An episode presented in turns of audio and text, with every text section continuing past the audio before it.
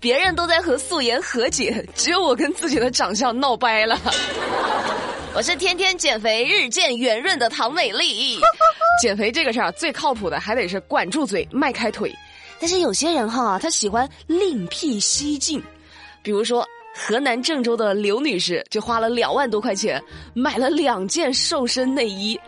店家说，穿这个可以瘦哦，它是亚健康的探测仪，好身材的管理器，产后修复器，有高科技因子。哦，可是没想到刘女士穿了之后没有瘦，反而胖了，重了四斤。天哪，天都塌了！目前刘女士呢已经把这事儿反映给了市场监管部门，这家店也因为涉及虚假宣传，所有的产品都已经被暂扣了。一件衣服能够探测亚健康，还能瘦身，从科学道理的角度来说，哈，应该不太可能。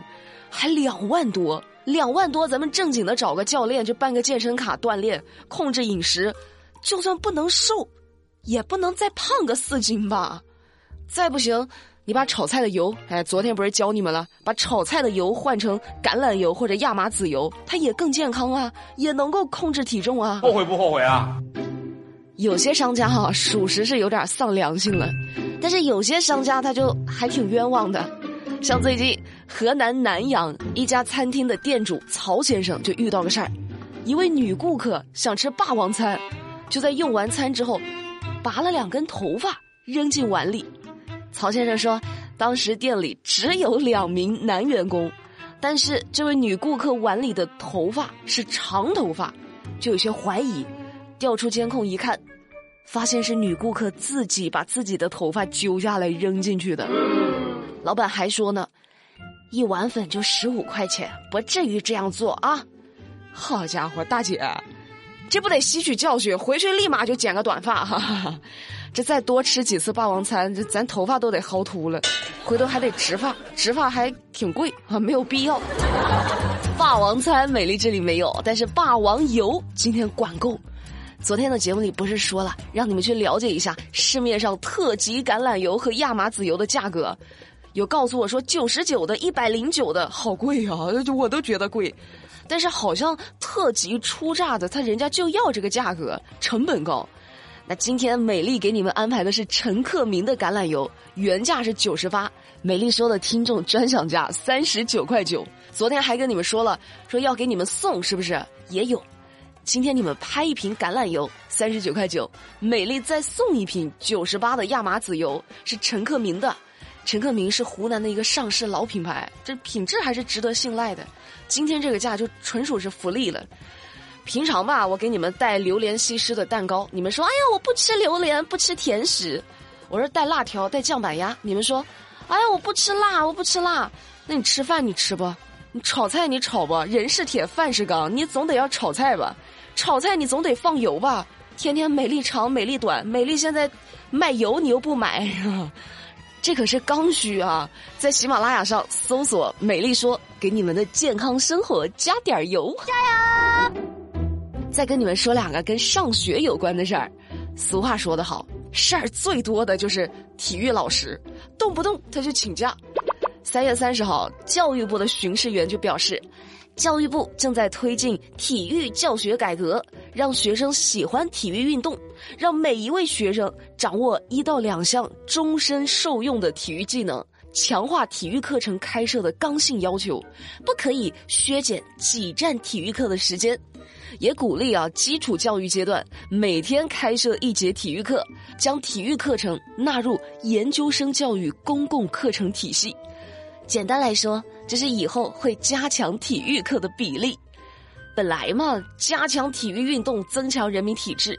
但是咱们就是说，能不能选配一些身体好的体育老师？不然就他们老是生病，一生病就让班主任代课讲试卷，孩子们都很担心体育老师的身体啊。还有一个学校的事儿，其实现在教育部是明令禁止调查学生家长的个人信息了。最近，教育部发文表示：一、清理取消学前教育经历等不必要的证明材料；二、不允许采集学生家长的职务和收入信息；不得利用各类 APP 小程序随意反复采集学生的相关信息。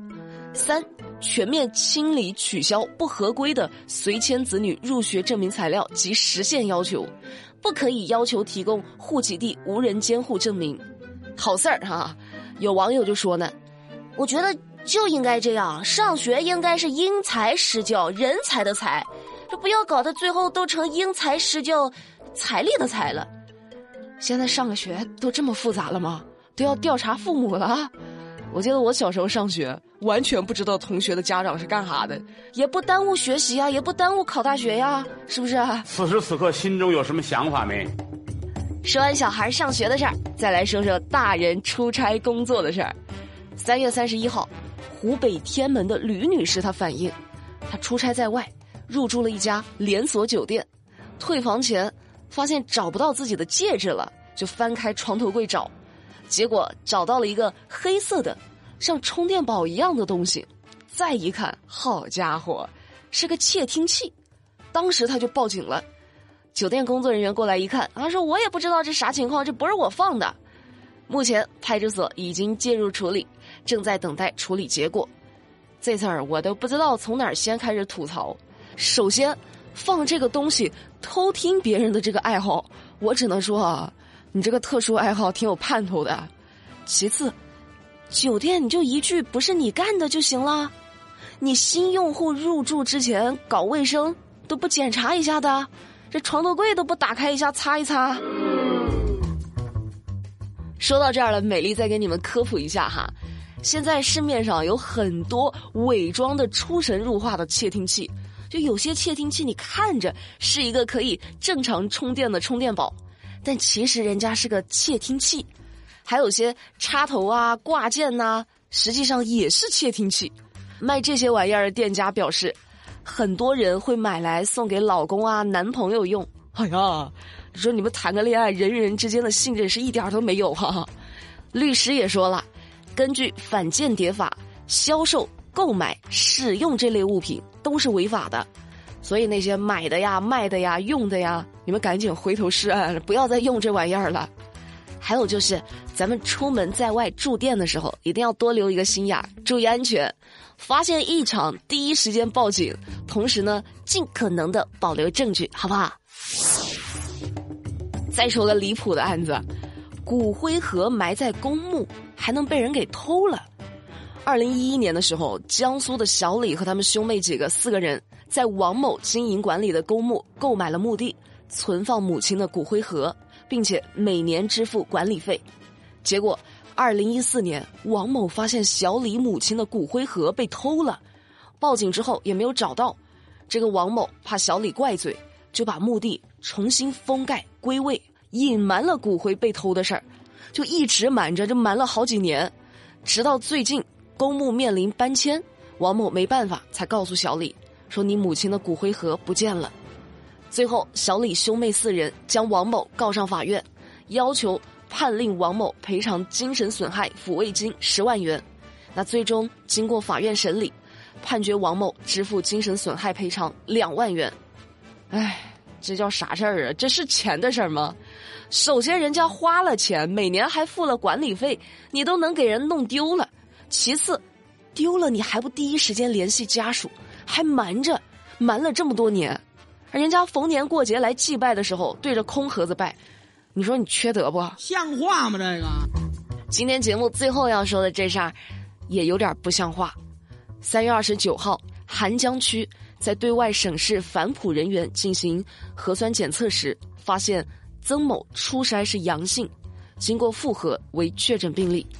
这个曾某呢，三月十五号之前去了上海，二十五号出现了咳嗽、流鼻涕之类的症状，二十七号在上海某医院核酸检测初筛为阳性，二十八号上午接到上海相关单位通知核酸复查之后，他拒绝了，不愿意配合，在明知道自己可能已经感染新冠病毒的情况下，二十八号上午坐动车离开上海，到达莆田。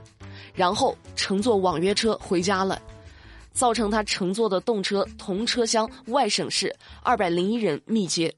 回莆田之后，导致自己的妻子李某、网约车司机赵某感染新冠病毒，十人密接、四十七人次密接的严重后果。目前，公安机关已经依法对这个曾某立案侦查，并采取刑事强制措施。我的天哪，这什么迷幻操作啊？